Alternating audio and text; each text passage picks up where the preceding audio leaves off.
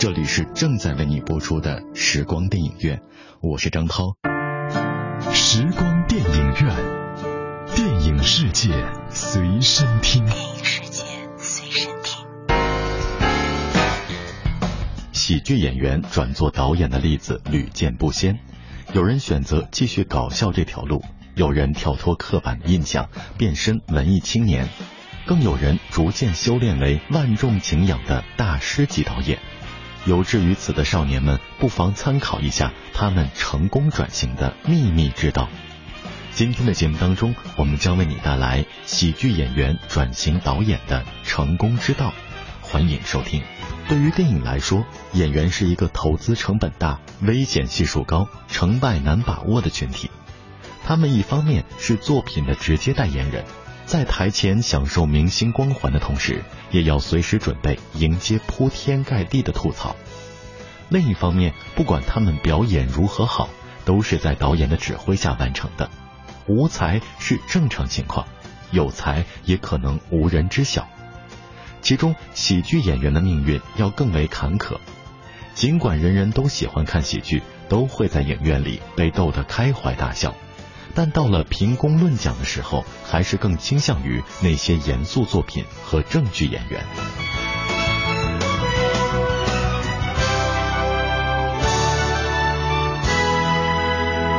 如何去掉观众的有色眼镜，打破大众的思维惯式，是很多有想法的喜剧演员追求的目标。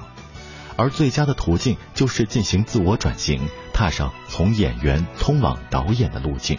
成为影片真正的创作者。事实上，不管是在电影史上，还是近几年来，喜剧演员做导演的案例都不鲜见。他们用指导的作品实现了自我的表达，同时又能发挥作为明星的宣传优势，带给影片极好的收益。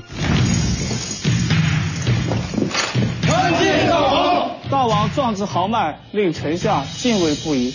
人，开。同学还没完词啊！承诺再拜，愿以死作罪。OK，这就是大腕儿啊，好凶啊！比如徐峥的导演处女作《人在囧途之泰囧》，创造了国产片的票房纪录，并保持至今。而第二部作品《港囧》也将于九月二十五号上映。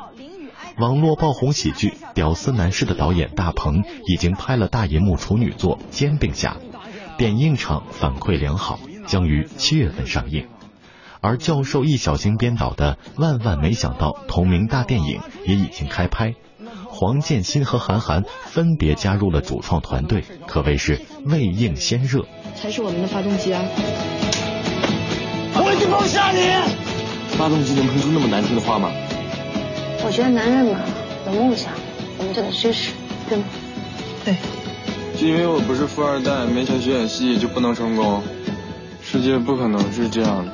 这样看来，喜剧演员转做导演似乎成了一件轻而易举的事，但真相却并非如此。由于受限于表演戏路或者既定形象的影响，以及某个时段创作环境的变化。也有不少喜剧演员的导演作并没有受到多大的重视，成为昙花一现。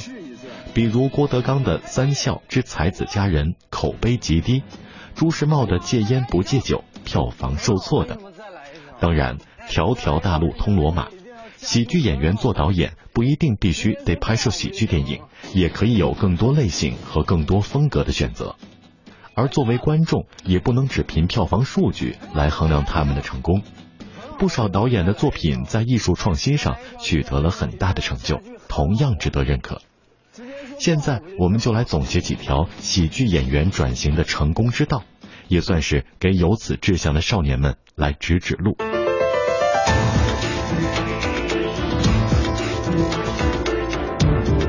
职场成功法则中，往往有一条：做自己擅长的事。对于喜剧演员来说，他们在长时间的表演经历中，对喜剧的套路早已经驾轻就熟，知道如何通过情节设置、动作姿势、对白台词来营造幽默感。平时也会在表演中琢磨方法、积累段子，形成了搞笑逗乐的惯式思维。于是，在转型做导演时，首先就会考虑拍摄喜剧电影。同时这条路也更加容易实现无缝转接。观众不会明显感到创作者的角色变化，会继续沉浸在演员早先的风格中，顺理成章地接受他们的转型。徐峥不甘心只做演员。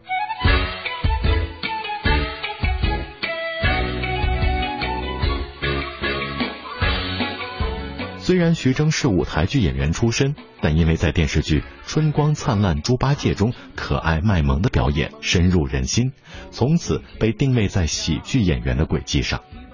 即使他弃演续集，选择了历史剧《李卫当官》，但因为主人公街头混混的气质，还是没有摆脱掉喜剧的包袱。他的光头形象本身憨态可掬，在表演中又追求自然朴实。逐渐形成了一种介乎于港台与内地、传统与现代之间，并略带法式幽默的风格。但徐峥并不满足演员生涯，他曾经说：“做演员其实很被动，明明看到有一些地方可以改善，但你没有这样的权利，因为作品还是属于导演的。”此时此刻，现在我要去泰国，只要老周把授权给我，一切就都好。这和我们离婚有什么关系吗？老周在泰国，高博连蜜月都没有度完就回来了，说明他跟法国的投资公司已经谈妥。看住他，有任何动静马上向我汇报。是。哇，你相机屏幕好大。指标吗？啊，这不是，是我女朋友，是范冰冰啊。冰冰就是我女朋友。二零一零年拍摄《人在囧途》时，因为香港导演叶伟民对内地不是很熟悉，徐峥就在片场替他做了不少导演的工作。这部温情幽默的小成本喜剧电影获得了不错的口碑。之后，徐峥还在《搞定岳父大人》中担任监制，做了很多超越演员范畴的工作。你不是在抄路，就是删我图，I'm so sorry。我跟你认识不到二十四个小时，没有任何交情，更谈不上朋友。我到泰国来是为了几个亿的合同，你知道吗？从现在开始不要跟我说一句话，OK？你到底什么星座的？要不然太分裂了。正是因为有了之前的经验积累和表达冲动，在拍摄《人在囧途之泰囧》时，他便把自己的所有创意都融入进去，形成了影片丰满出奇、高潮迭起的幽默效果。同时，节奏控制也极为流畅。当然，影片之所以能取得创历史的票房成绩，有档期、类型等多方面的原因。但徐峥的导演功力是不可忽视的。比如片中王宝强携带的那盆仙人掌，就有这个杀手不太冷的影子。正如老搭档黄渤所说的，徐峥的阅片量挺大，而且他也非常喜欢琢磨，他有导演思维。囧系列的第三部《印囧》也在广电总局剧本备案立项，徐峥的喜剧之路也将继续。塞斯·罗根，满腹才华的胖子。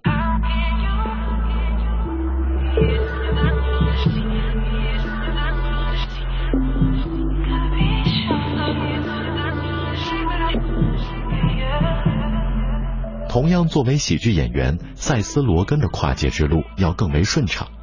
这个体型壮硕的胖子用实际行动证明，他的肚子里装的不只是肥肉，还有横溢的才华。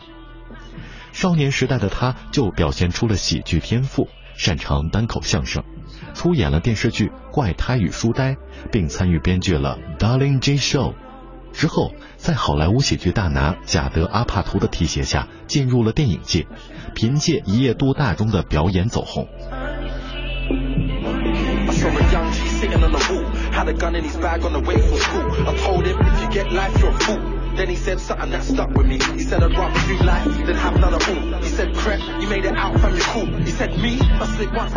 塞斯·罗根属于大智若愚型的演员，长得其貌不扬，忠厚老实，与邪恶搞怪融为一体，常以脱线的幻想和遭遇让人捧腹。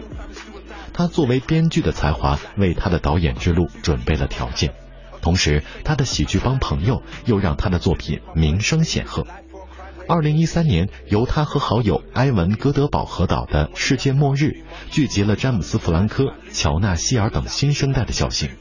在一个灾难片的框架内填充了诸多恶搞戏谑的情节，极尽低俗之能事，批判了好莱坞的人情虚伪，获得了多个奖项的最佳喜剧片提名。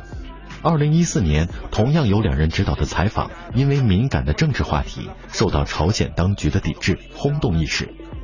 这部电影在风格上依旧延续的是低俗喜剧的路子，很多桥段也很老套。但贵在它的题材创意和想象力，超越了生活化喜剧的模式。在塞斯·罗根的电影中，总是少不了两样东西：一是大麻，因为他是大麻合法化的鼓吹者；二是色情，总拿生殖器开玩笑。当然，这也是好莱坞喜剧片惯用的手法。本·斯蒂勒神经质式的解构。My geological research has allowed me to track the Burns family as far back as 1643. There's always been a patriarch to lead our family through good times and bad. So I ask you, Greg, if I go down, are you prepared to be the Godfather? 身材瘦小的本·斯蒂勒是好莱坞中生代喜剧演员的代表，常常在片中扮演 loser 男和耍剑客，迈着一双罗圈腿为生活奔忙。 尽管他八十年代就进入了演艺圈，九十年代末成名，但直到新世纪之后，主演了《拜见岳父大人》《博物馆奇妙夜》两个系列电影，才达到事业的巅峰。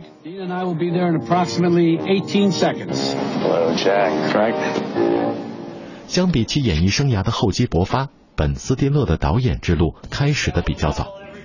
一九九六年，还是无名之辈的他，执导了由喜剧红星金凯瑞主演的有线电视修理工，讲述了一位变态的电视接线员对一位客户持续不断的骚扰。二零零一年的超级名模陷入了无厘头的风格中，怪异的造型和天马行空的情节脑洞大开。而他最有代表性的作品，无疑是二零零八年的《热带惊雷》。这部电影云集了汤姆·克鲁斯、小罗伯特·唐尼等明星，以戏中戏的形式讲述了一个拍摄越战电影的故事，致敬各种经典战争电影的同时，更是入木三分的讽刺了好莱坞的电影体制。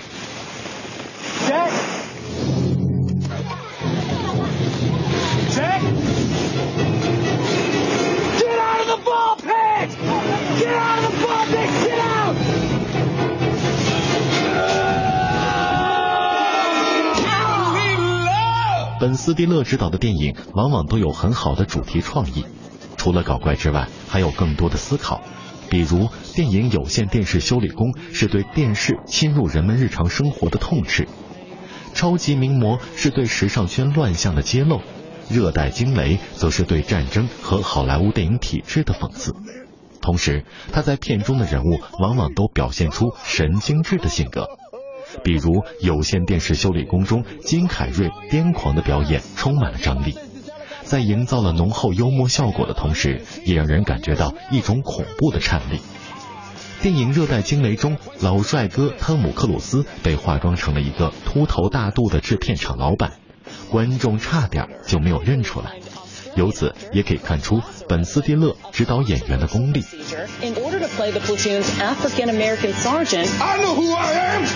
I'm a dude playing a dude disguised as another dude. The comedian. You think you can do what I do? Take a picture of this. This summer. Want to make this movie right? You take those boys up there, put them in the trees, shoot the whole thing guerrilla style. 喜剧是以反常规的落差效果来制造笑料，表现在演员身上就是夸张的肢体语言和直白的性格特征，让人一看就能触发笑神经。所以在人们的印象中，喜剧演员通常是粗俗的、肤浅的、造作的。但这只是一种表象，有不少喜剧演员转做导演之后，摒弃了自己的表演模式，摇身一变成为了文艺青年，在他们的作品中凸显出严肃的诗意气质和先锋性的创新勇气，甚至成为了各大艺术电影节的宠儿，可谓是心有猛虎，细嗅蔷薇。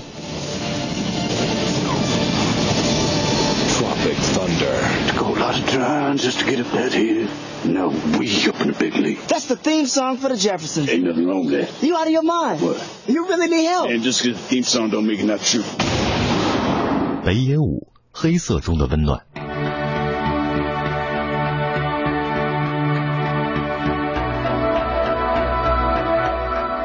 北野武有日本电影新天皇之称，据说黑泽明在临终前曾给他写信说，如果没有你。日本电影的未来将会一片混沌。”而事实上，他也担起了这个责任，成为当代日本电影在国际上的代表人物。他年轻的时候曾在牛肉厂当过电梯员，结识了厂里的演员尖子二郎，两人随后组成了相声搭档，活跃于电视和广播界。以辛辣的讽刺和黑色幽默著称。其后，他在出演大岛渚的《圣诞快乐，劳伦斯先生》时，被塑造成了一个沉默寡言的军人，迥异于之前伶牙俐嘴的形象，大受好评，奠定了他之后电影的特点。一九八九年，他执导了处女作《凶暴的男人》，这部电影讲述一名警察与杀手之间的对抗。其凌厉的气质和独特的蓝色影像基调让人过目不忘，完成了从演员到导演的完美转型。此后的北野武拍片不断，横跨黑帮片、青春片、喜剧片等多种类型，每一部都彰显着他独特的黑色幽默、残酷诗意和温情关怀的风格。他的黑帮片尽管血腥弥漫，但又常在气氛最饱满的时刻加入一个玩世不恭的笑点。瞬间消解了紧张，形成了动静结合，比如《大佬》《做头饰的》。而在那年夏天，《宁静的海》《菊次郎的夏天》这样的温情电影中，他又通过自嘲式的段子来丰富故事的趣味。一九九七年，北野武执导的《花火》获得威尼斯电影节金狮奖。一个喜剧演员转型导演后能达到如此的成就，的确罕见。或许只能用天才。来形容北野武。理查德·艾欧阿德，IT 男的文艺之路。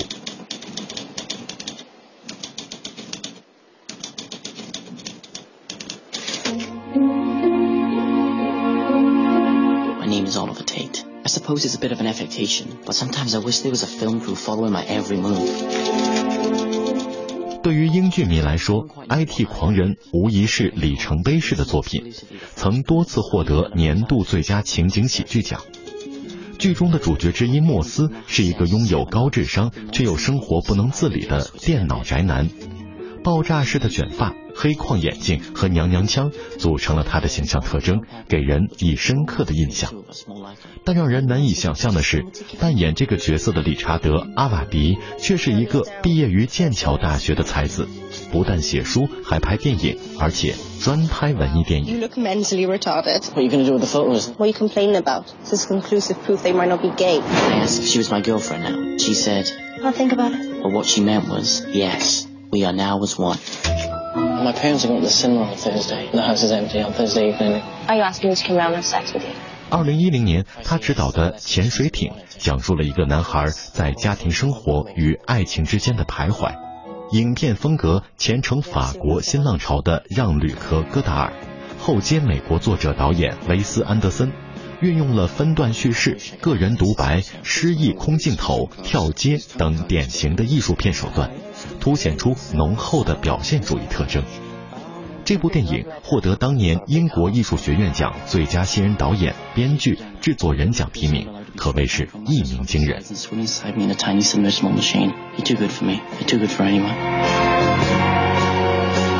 Sincerely, Oliver.